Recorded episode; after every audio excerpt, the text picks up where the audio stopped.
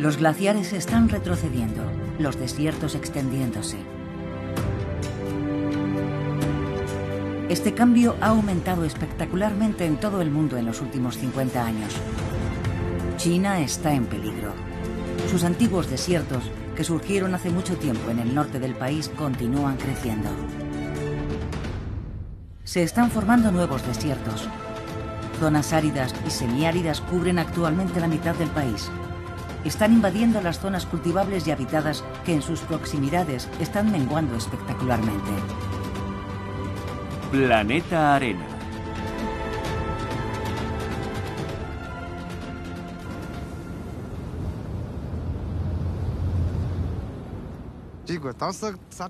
Vi una pared enorme de arena que venía hacia mí. En 2010 cayeron sobre Pekín más de 1.300.000 toneladas de polvo de arena. Las barreras naturales de vegetación que se forman en los confines de los desiertos no están lo suficientemente pobladas ni son fuertes para contener la arena. Las plantas carecen de agua y se marchitan.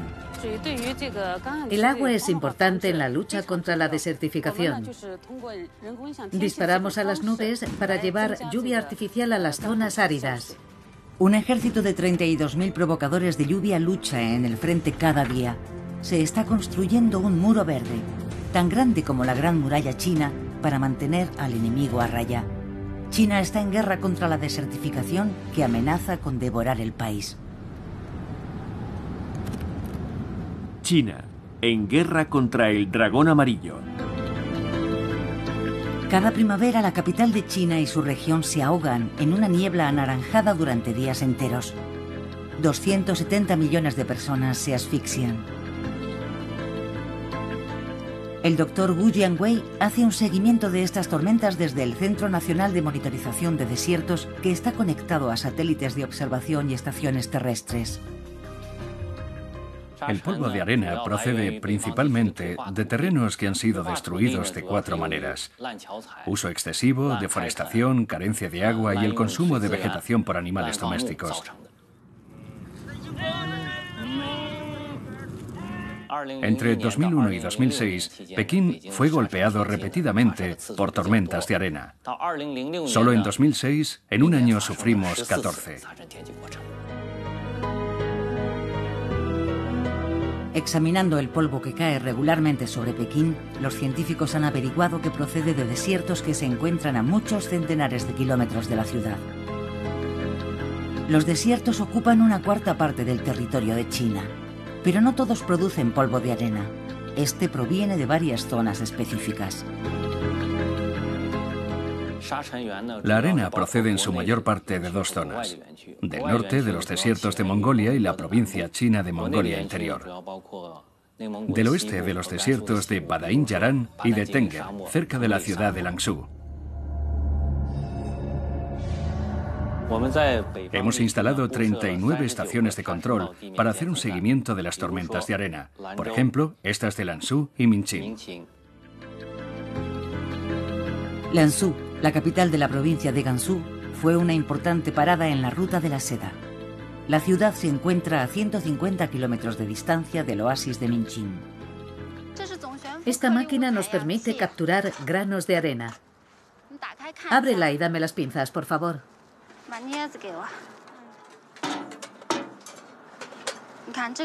Arriba hay granos que tienen menos de 100 micrómetros de diámetro. Abajo hay granos que tienen menos de 10 micrómetros de diámetro. Coge los filtros.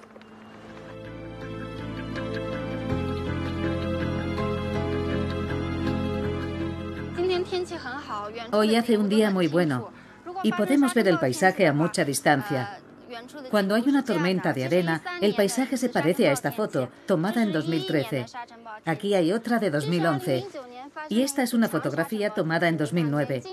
Ni siquiera se puede ver el gran edificio que tenemos enfrente durante esta gran tormenta de arena. No se ven las montañas. Hasta 2013 hemos tenido cada año cinco vientos violentos de arena y una tormenta de arena.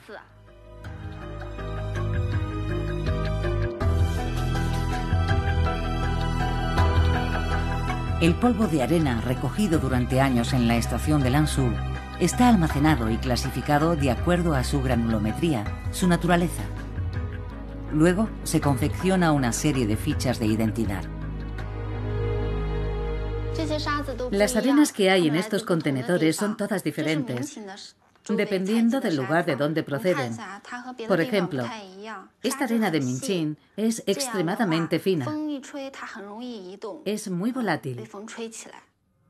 Cuanto más seco es un desierto, más móvil es su arena y más puede alimentar la masa de polvo que las tormentas de arena transportan. Las zonas donde se genera el polvo necesitan medidas urgentes. El color violeta muestra la importancia de la movilidad de arena de los desiertos de Tenger y Badain Yaran alrededor del oasis de Minchin.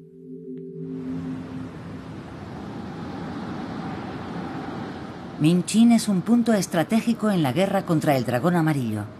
Los vientos se levantan repentinamente y son extremadamente violentos.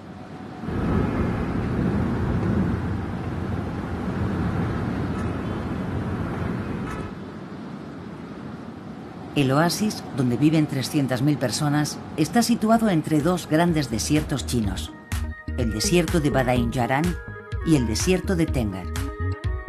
El oasis forma una barrera natural entre ambos desiertos que debe ser preservada a toda costa. Si la inmensa masa de arena de los dos desiertos se uniera, el flujo de arena que cae sobre Pekín aumentaría ostensiblemente y la ciudad lo pagaría muy caro. Esa eventualidad preocupa tanto a las autoridades chinas que están llevando a cabo un estrecho seguimiento de ambos desiertos. Comprueba el GPS. ¿Estamos acercándonos? Estamos llegando, no estamos lejos. De acuerdo, continuemos. Muy bien. Lo que el equipo está buscando con el detector de metales es una baliza. Aquí está, la hemos encontrado. Genial. La baliza consiste en una placa de metal colocada aquí el año anterior por el equipo de Wanbing en la que se grabaron las coordenadas geográficas. La posición GPS actual de la placa permite evaluar la longitud y el sentido de su desplazamiento desde el momento en que se coloca. 50 metros, ya está. Ya está. Muy bien. Podemos ver que la arena ha avanzado un poco más.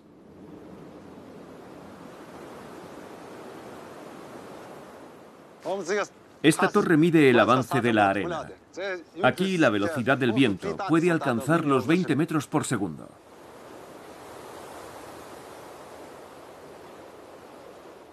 Según nuestras observaciones, realizadas a lo largo de años en esta torre de 3 metros de ancho y 50 metros de altura, caen 9,3 toneladas de arena anualmente.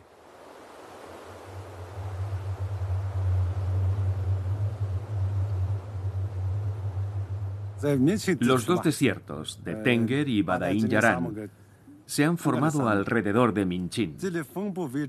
Si dejamos de luchar contra ellos, corremos el riesgo de que los dos desiertos se unan.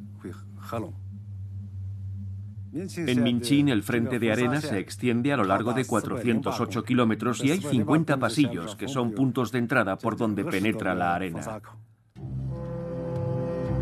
El pasillo de arena de la Boca del Tigre se encuentra a 30 kilómetros de la torre de observación. Es uno de los más temibles. Los vientos procedentes de los desiertos de Badain Yaran y Tengar se encuentran violentamente aquí, convirtiendo el sitio en un lugar estéril y peligroso.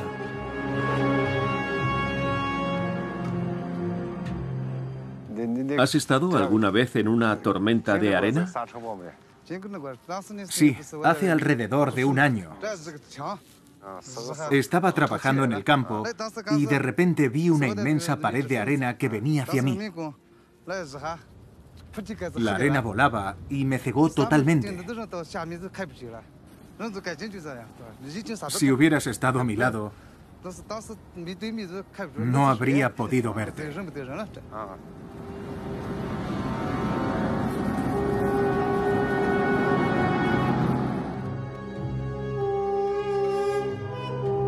En las provincias que están al borde de los desiertos, la arena y la sequía han obligado a numerosos aldeanos a marcharse.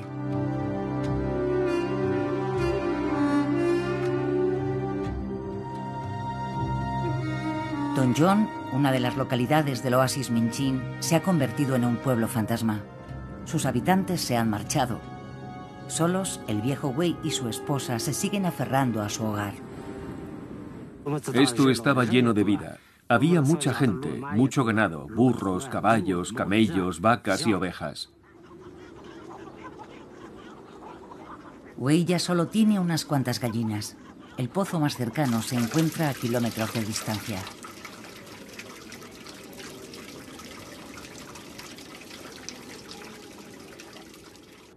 Nunca hemos tenido suficiente agua.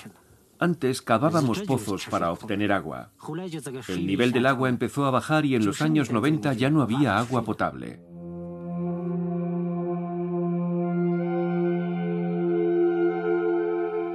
La agricultura intensiva, con sus objetivos de producción dictados por el plan, empeoraron las cosas. Todo el oasis de Minchin empezó a sufrir escasez de agua se cavaron más de 10.000 pozos. En muy poco tiempo aquello provocó la desaparición del lago Chintú, hoy totalmente seco, un suceso sin precedentes en la historia de China. Hace 200 años, el lago Chintú tenía una superficie de 400 kilómetros cuadrados. Había plantas en el agua y los habitantes podían pescar peces con sus barcas. Pero debido al crecimiento de la población y al uso excesivo del agua para la agricultura, se destruyó el equilibrio ecológico. El lago se secó y desde 1959 se convirtió en dunas de arena de 1 a 3 metros de altura.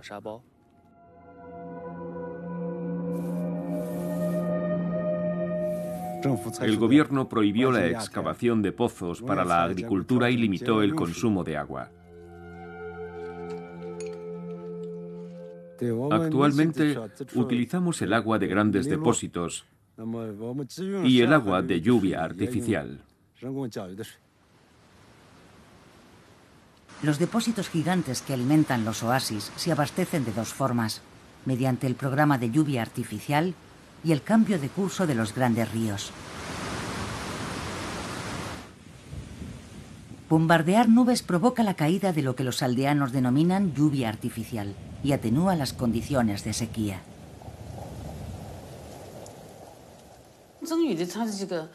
El principio de la lluvia artificial consiste en enviar sustancias que activan la condensación de las nubes, que se sitúan en una zona donde la temperatura varía entre 10 y 20 grados bajo cero. Es la zona donde el hielo se transforma en agua. Para provocar lluvia, se debe aumentar la condensación en esa zona. Para enviar estos productos a las nubes, China primero recurrió a equipamiento militar reciclado. Aviones, cañones y lanzacohetes.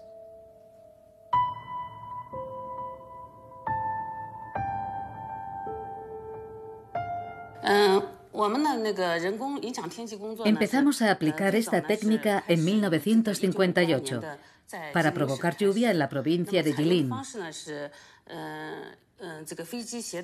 Al principio, los aviones transportaban sal para aumentar la condensación en las nubes. Luego llevaban nitrógeno líquido. Actualmente, preferimos utilizar yoduro de plata, que funciona mejor.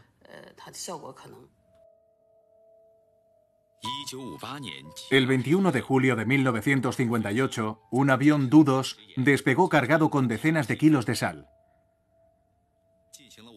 Era la primera vez que nuestro país utilizaba lluvia artificial. Hicimos una decena de pruebas. Aunque algunas fallaron, otras consiguieron humidificar la tierra. Qian Li es la responsable del programa para la ciudad de Guwei a nivel nacional, el programa moviliza un auténtico ejército que cuenta con 30 aviones, más de 7.000 piezas de artillería y cerca de 5.000 lanzacohetes. Entre 2010 y 2014 lanzamos 600 cohetes y disparamos alrededor de 10.000 proyectiles desde Guwei.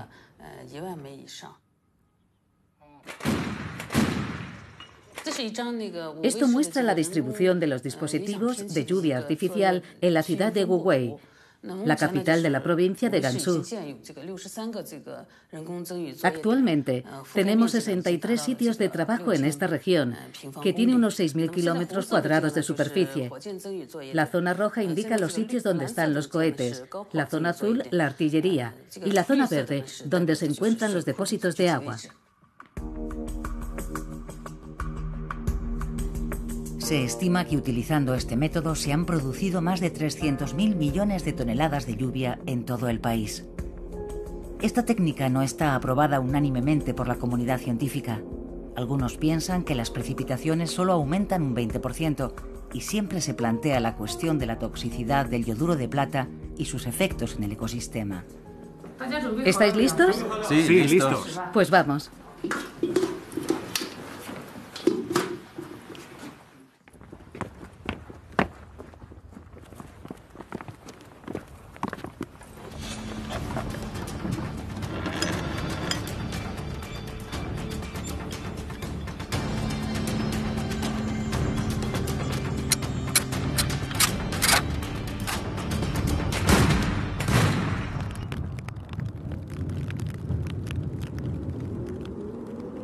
En la localidad de Don John, el tiempo parece haberse detenido. El viejo Wei se distrae siempre que puede contemplando a sus nietos mientras juegan con las vainas de los cohetes caídas después del último lanzamiento.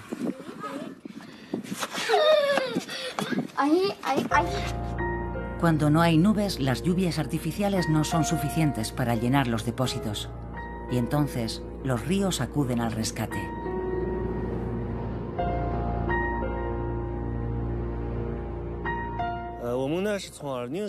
En 2010 empezamos a llenar el lago Qingtu utilizando agua de los depósitos. Actualmente hemos conseguido recuperar parte del lago. Después regresaron la cubierta vegetal y el ecosistema. Las zonas húmedas y la capa freática se restablecieron. Gracias a este lago, esperamos impedir que los dos desiertos se unan.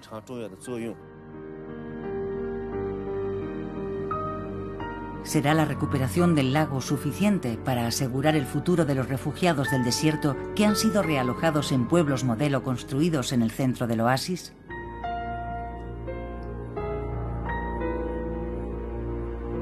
Bai Huiben se irá pronto a vivir a un nuevo pueblo, muy cerca de la boca del tigre. Hemos luchado durante años contra la arena. Y esta es nuestra nueva casa. Todo el pueblo se mudará pronto aquí. La casa está más sólidamente construida contra la arena. Y tiene electricidad y agua. Aquí la vida es mejor y más cómoda.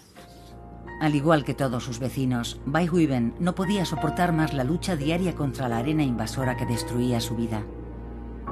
A lo largo de centenares de kilómetros, un ejército de campesinos está luchando para cerrar la grieta de la boca del tigre. Es a través de esta grieta por donde penetra la arena que amenaza con sumergir el oasis y aniquilarlo.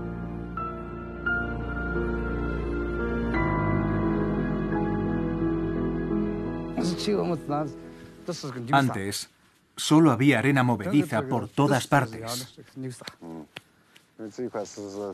Aquí, en el desierto de Badaín Yarán, la arena se movía rápido y causó muchos problemas en la zona.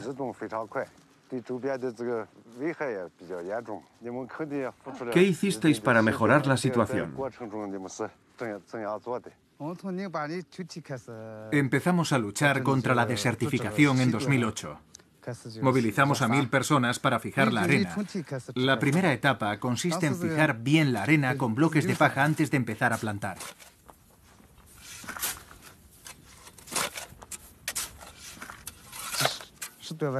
Hasta la fecha, hemos plantado árboles en una superficie de 6.700 hectáreas. ¿Lleváis trabajando aquí seis años? Sí, desde 2008. Qué buen trabajo. Para plantar los árboles, el doctor Liu Xizeng colocó una nueva malla de plástico para bloquear la arena que era más rápida de instalar que los bloques de paja y muy económica. Esta malla impide que el viento mueva la arena, como se puede ver desde lejos. Con este método ya no hay más tormentas de arena. El Jiangsu proviene del desierto de Xinjiang. Es un tipo de árbol que hemos utilizado en Minchin utilizando las técnicas de nuestro instituto. En el noroeste y el noreste de China, nuestra técnica con el Jiangsu se utiliza también. El Instituto de los Desiertos de Gansu ha experimentado con más de 700 plantas diferentes. Utiliza también el cistanche que crece en los desiertos de Xinjiang en los confines del Tíbet. Muy resistente, el cistanche utiliza también poca agua y solo necesita riego en el momento de su plantación. El cistanche crece hasta esta altura en tres años. Las plantaciones de la boca del tigre son eficaces. Las tormentas de arena que azotan Pekín han disminuido notablemente en los últimos años. En el frente occidental, la batalla de Minchin es una primera victoria. Para ganar la guerra, un programa de reforestación puesto en marcha en 1978 comportó la plantación de 30 millones de árboles, el equivalente a la superficie de Gran Bretaña, y conllevará todavía varias décadas más de trabajo terminar la gran muralla verde que deberá proteger Pekín. Una segunda batalla se está librando en el frente norte. En este caso contra el polvo de arena del desierto de Kubuchi, en la provincia de Mongolia Interior, que golpea regularmente a la capital.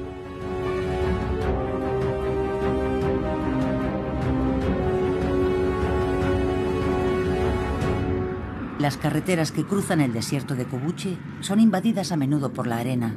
Aquí se están probando nuevas técnicas de plantación.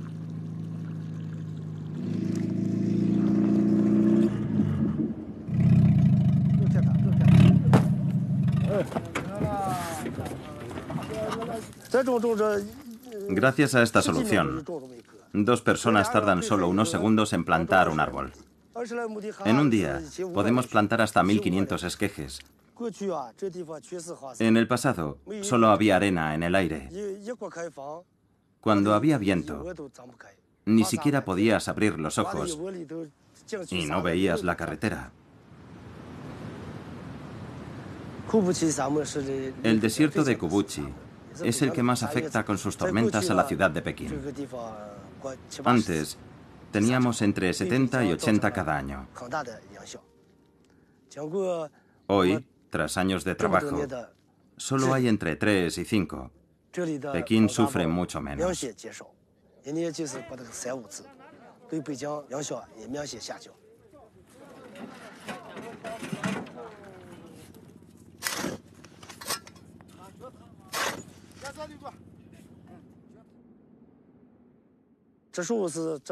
Antes solo trabajábamos manualmente, sin usar ningún tipo de máquina. Yo no sabía plantar árboles. A menudo cavaba un agujero y la arena lo llenaba de inmediato. En 2007 y 2008 aprendimos a plantar utilizando agua presurizada. Pusimos ese sistema en práctica de inmediato y plantamos muchos más árboles. Según las cifras oficiales, este nuevo método proporciona una tasa de supervivencia cercana al 85% comparada con el 55% del pasado.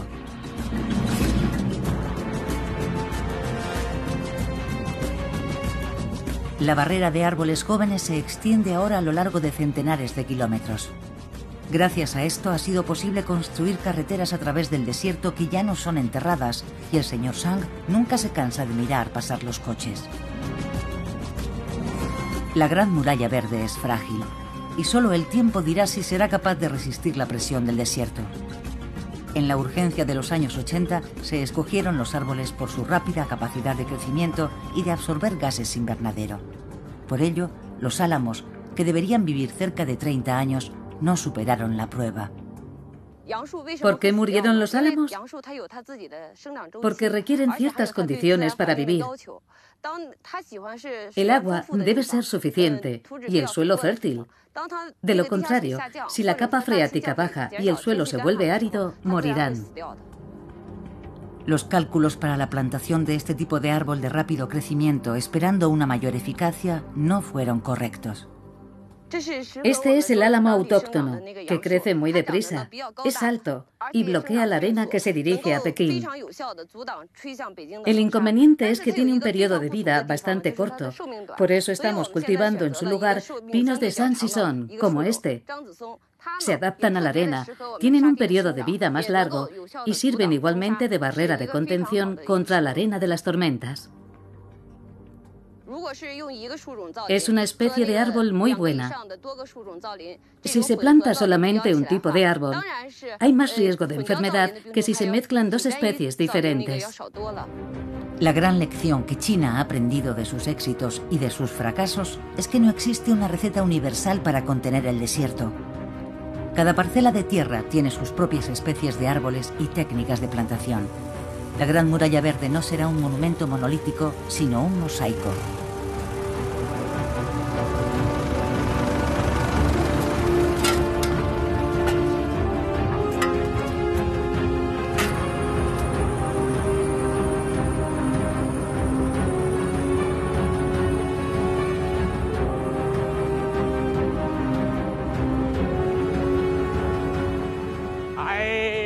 Vamos, daos prisa. Todavía estamos recogiendo los árboles muertos que no han sobrevivido a la aridez, al calor y al viento. Las condiciones son muy adversas. Hemos sembrado varias especies de árboles como el sansisón o pino silvestre, el shantao o melocotonero salvaje y el xaliu o sauce de las arenas. El xaliu es el que mejor se adapta y después el shantao. El sansisón, el pino silvestre, es el más complicado. El camión cisterna permite un riego intensivo a la hora de plantar, pero el agua se absorbe muy rápidamente. La solución es un sistema de riego por goteo programado en pleno desierto.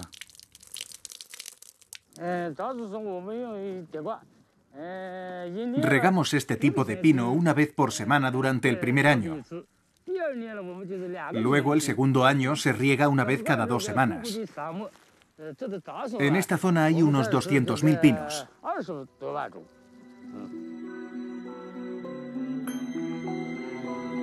La red de alimentación por goteo se extiende sobre centenares de kilómetros. Es una inversión costosa, pero los resultados están ahí. Los árboles echan raíces y la fauna regresa.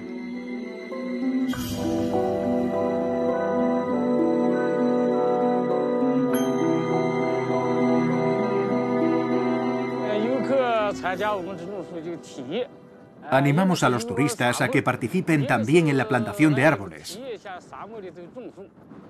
Nuestro objetivo es conseguir que la gente pueda vivir en el desierto.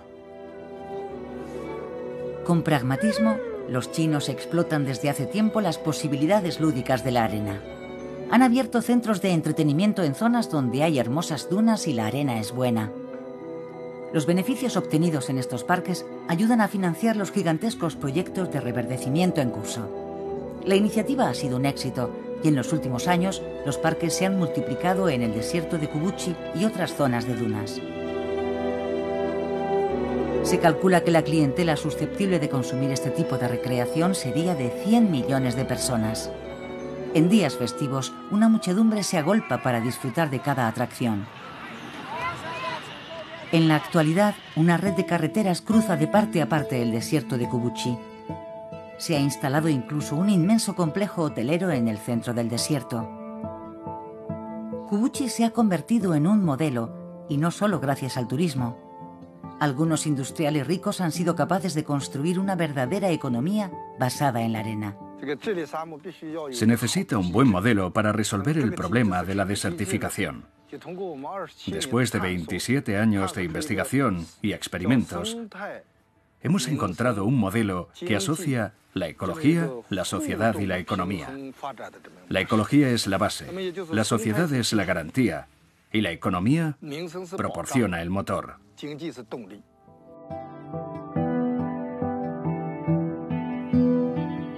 Los chinos utilizan ahora la arena para todo es la materia prima de muchos productos utilizados en la construcción. Lo más sorprendente, sin embargo, es que también se utiliza para cultivar plantas medicinales como el guji y el gancao o regaliz chino, que tiene la reputación de ser un elixir de vida. A partir de plantas cultivadas en la arena se han creado nuevos piensos para alimentar al ganado.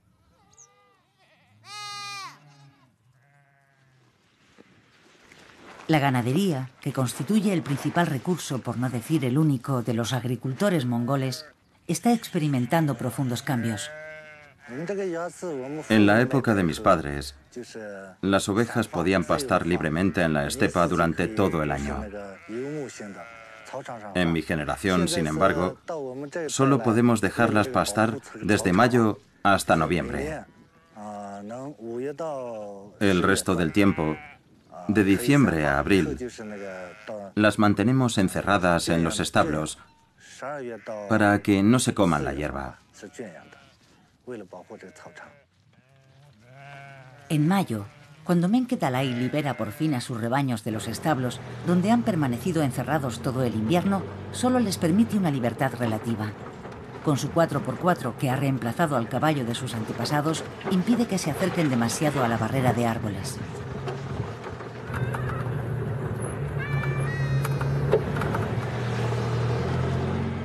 El pastoreo incontrolado es una de las principales causas de la desertificación. En pocos días, un rebaño hambriento puede devorar toda la vegetación de una duna reverdecida y entregarla al desierto.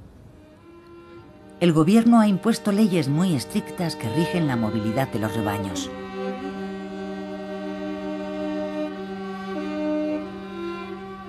En Mongolia, los árboles aislados simbolizan la resistencia de la vida al desierto. Los más viejos, los que han sobrevivido durante cientos de años son llamados árboles de Genghis Khan en memoria del legendario emperador mongol que, según reza la leyenda, fue enterrado a los pies de un árbol aislado. Son objeto de ritos de devoción. Este ejemplar tiene más de mil años de antigüedad. Hoy se encuentra en el corazón de un área replantada que hace algunos años solo era arena.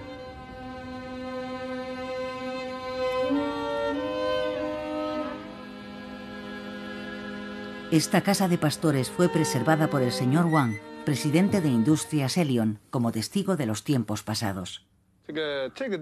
Hace 20 años esta era la casa de un pastor del desierto de Kubuchi. Vivía en medio del desierto. Podemos imaginar lo que debía de ser vivir aquí. Yo también nací en el desierto. Tengo la impresión de haber vivido en un mundo de arena desde mi nacimiento. Por eso puedo entender la vida de los habitantes de aquí. Sin embargo, según cuenta la historia, durante la dinastía Han, hace 2200 años, todo esto eran campos frondosos.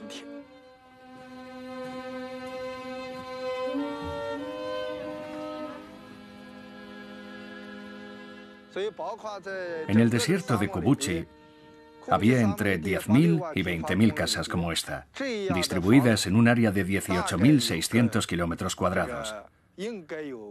Las destruimos y sus habitantes se marcharon.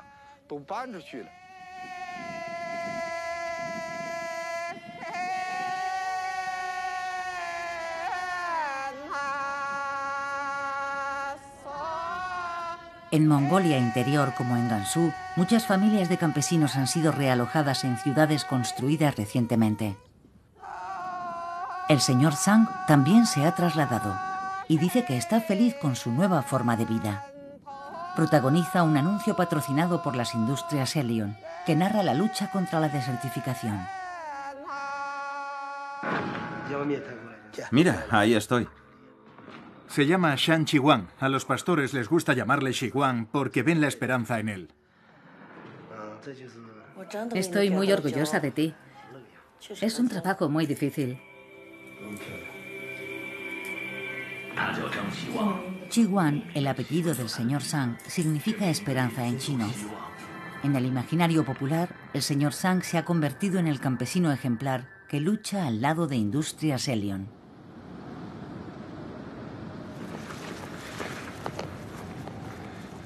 Ahora eres famoso.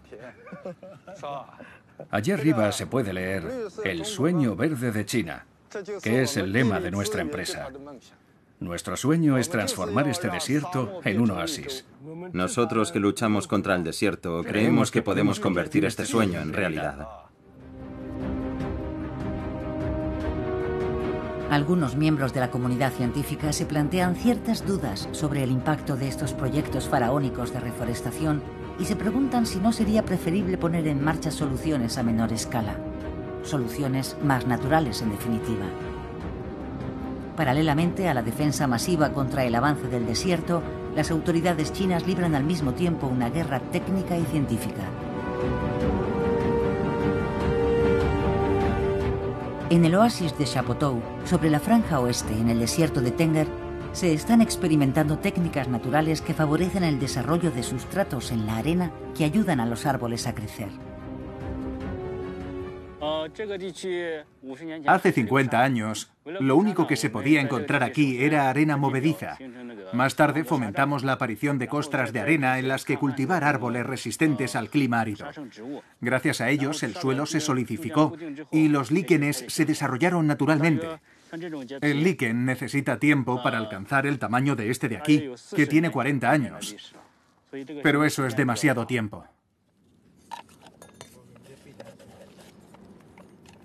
Para acelerar el crecimiento de las costras de arena y del líquen, los científicos están experimentando con el uso de cianobacterias.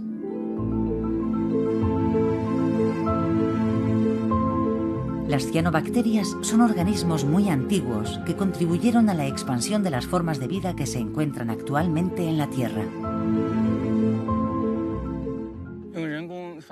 Este método artificial para el desarrollo del líquen es más rápido que el ciclo natural. Basta con uno o dos años para que crezcan. Estamos aplicando este método en grandes áreas.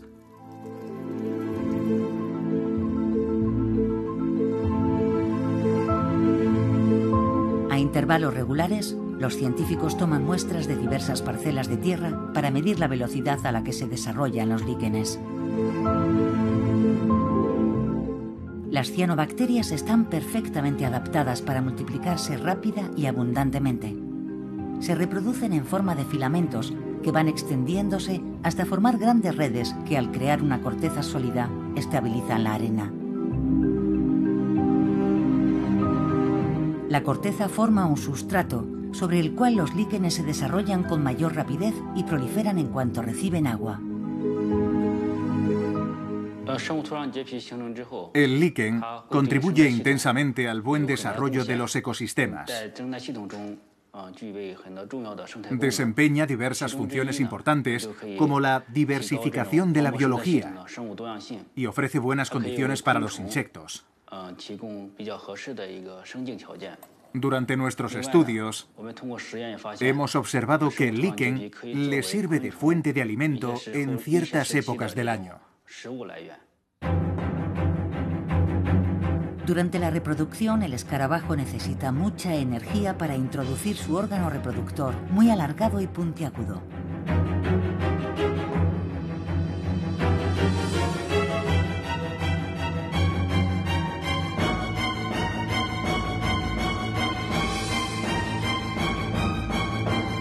La hembra cava una galería en la arena para depositar sus huevos en un lugar seguro. Así, a través de su ciclo reproductivo, el escarabajo contribuye a la expansión y diversificación de las cianobacterias y al desarrollo del líquen que constituyen la base de este ecosistema.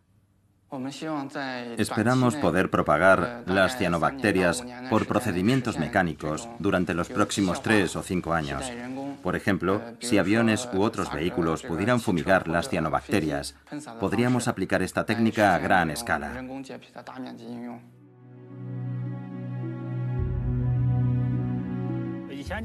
Detrás de mí antes solo había arena en movimiento. Gracias a 60 años de trabajo, este lugar se ha transformado en un hermoso oasis de verdor.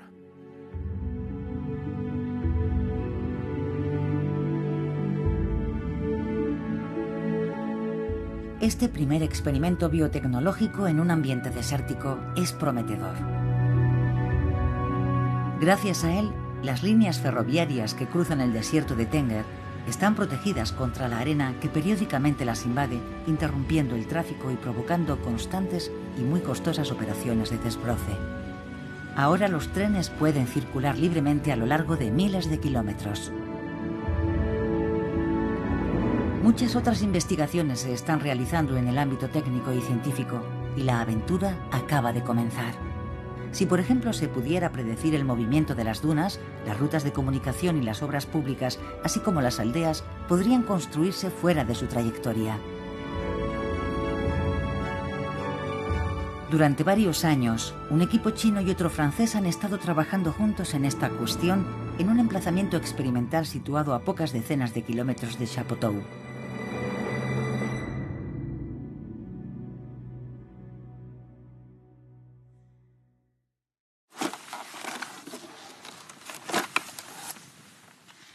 Aquí en nuestro sitio experimental vamos a medir el avance de las dunas y el desplazamiento de la arena para ver qué efecto tienen los distintos vientos sobre las diferentes estructuras que hemos colocado.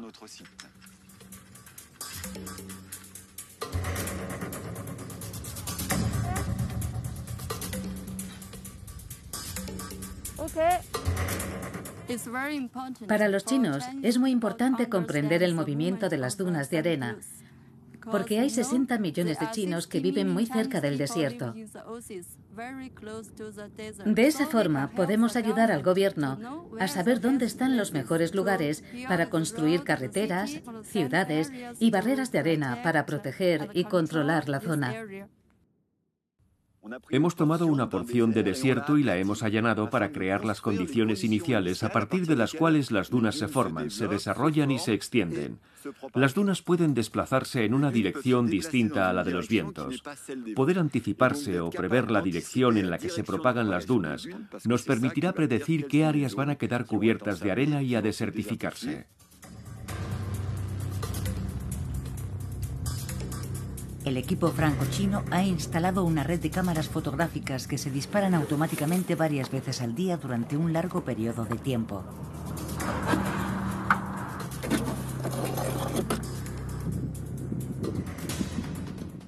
En esta grabación se aprecia muy bien cómo cambia la forma de la duna, variando la orientación de la pendiente tras soplar los dos vientos.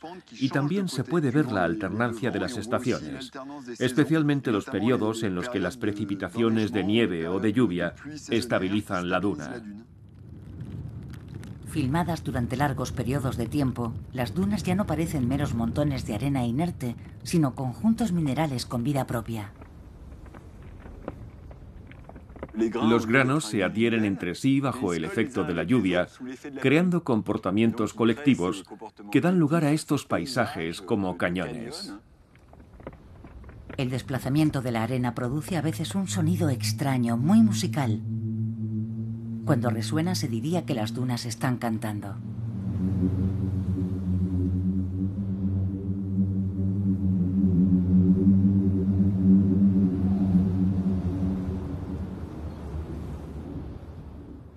A lo largo de la cara de la avalancha se pueden crear múltiples avalanchas, lo que hace que la duna se desplace.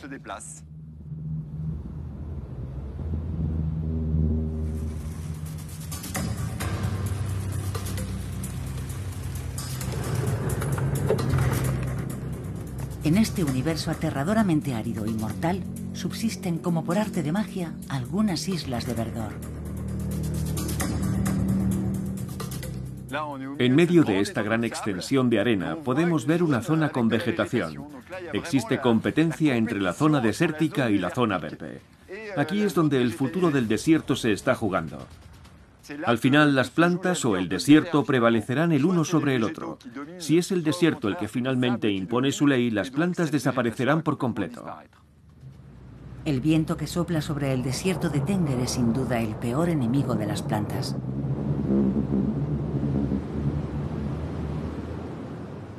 Es un viento del noroeste, un viento que sopla desde el interior de Siberia. A su paso se extiende una gran depresión que propaga el viento y es el responsable de las grandes tormentas de arena que se ciernen sobre Pekín. Los sensores de la parte inferior miden el viento con mucha frecuencia, cada milisegundo, mientras que los sensores superiores, con las cazoletas, solo lo miden cada segundo. Colocamos la caja con el registrador de datos hace menos de una hora y se ha hundido rápidamente, porque una enorme cantidad de arena ha sido arrastrada por el viento. Los científicos chinos no imaginaban que las dunas fueran de este tipo, pero finalmente conseguimos demostrar que eran dunas oblicuas que forman un ángulo de entre 15 y 75 grados con un viento de fuerza media. Ahora somos capaces de entender la velocidad a la que se desplazan las dunas y en qué dirección lo hacen.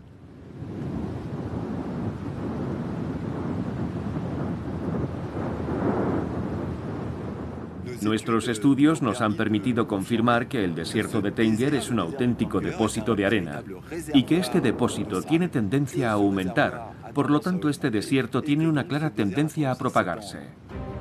Las tormentas de arena que se abaten sobre Pekín no solo dejan arena en la ciudad, traen consigo otra amenaza mucho más furtiva, la sal.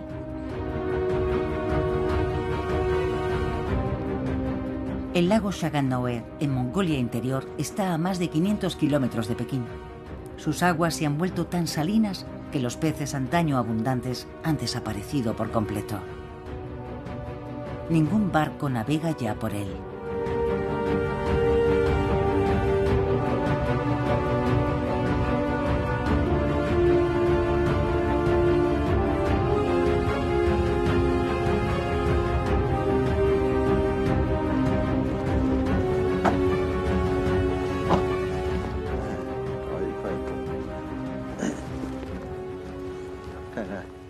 Aquí antes solo había agua.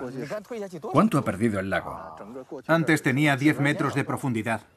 ¿Ha disminuido mucho en superficie? Entre 40 y 50 kilómetros cuadrados de superficie. Es una extensión muy grande. Sí, debido a la aridez del clima. Eso es un barco que estaba en el lago. Ahora, como el lago se ha secado, el barco se ha hundido en la arena y no lo podemos sacar. El suelo que ha quedado al descubierto por la desecación es desollado por los vientos que soplan incesantemente. Vamos a tomar muestras de pH. ¿Qué grado de alcalinidad crees que tendrá? Supongo que bastante elevado, alrededor de 10.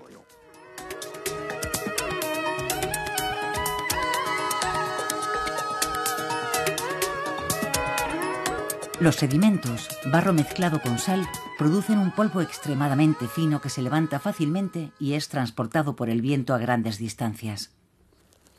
El bombeo excesivo ha secado más de un lago salado, especialmente en Mongolia Interior. El señor Seng está convencido de que la exposición a la intemperie de inmensas superficies saturadas de sal es una nueva fuente de tormentas. De regreso a Pekín, recoge muestras de polvo de los vehículos que estaban en la calle la última vez que sopló el viento.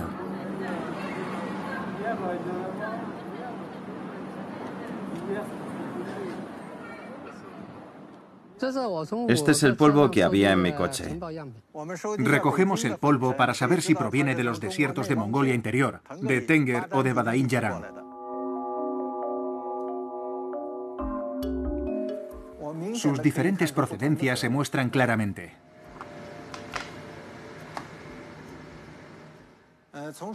Según nuestros resultados, las muestras tomadas en el lago Salado y en Pekín son similares. Cuando el viento sopla en el lago Salado, filtra el polvo del suelo. Las partículas más finas, el polvo de sal, sobrevuela las barreras de los árboles y permanece en el aire. Las partículas más grandes permanecen en el suelo y forman la arena del desierto.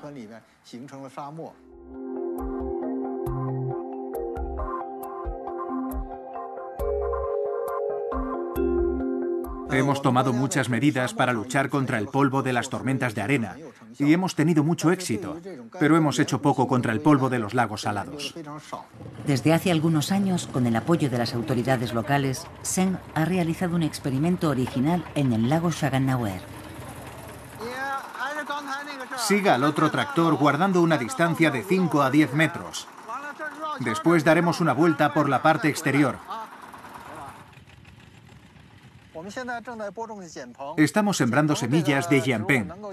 Esta planta puede reducir la cantidad de polvo en el aire para mejorar los entornos de Pekín y las ciudades del norte de China.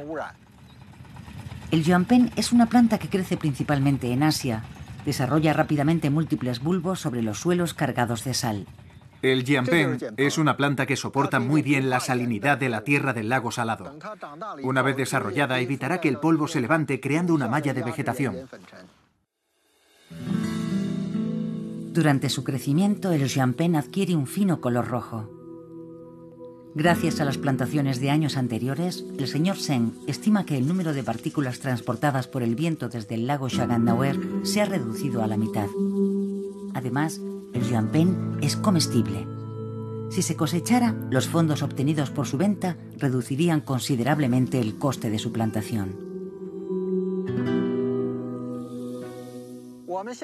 Por el momento, estamos planeando la puesta en práctica de este método en otros lugares, primero en Mongolia Interior y luego hacia el oeste. Actualmente el Estado está validando su aplicación a gran escala. La guerra contra el dragón amarillo está aún lejos de ser ganada. Se necesita la movilización de grandes recursos financieros para construir la Gran Muralla Verde en las múltiples zonas que alimentan las tormentas, y eso lleva mucho tiempo pero un nuevo factor amenaza con dificultar aún más esta tarea. Ahora se sabe que la perturbación climática conduce al empeoramiento de las catástrofes naturales. La zona amarilla indica el movimiento de la tormenta de arena desde el 15 de abril de 2015. Es más intensa de lo que habíamos visto en Pekín en 10 años.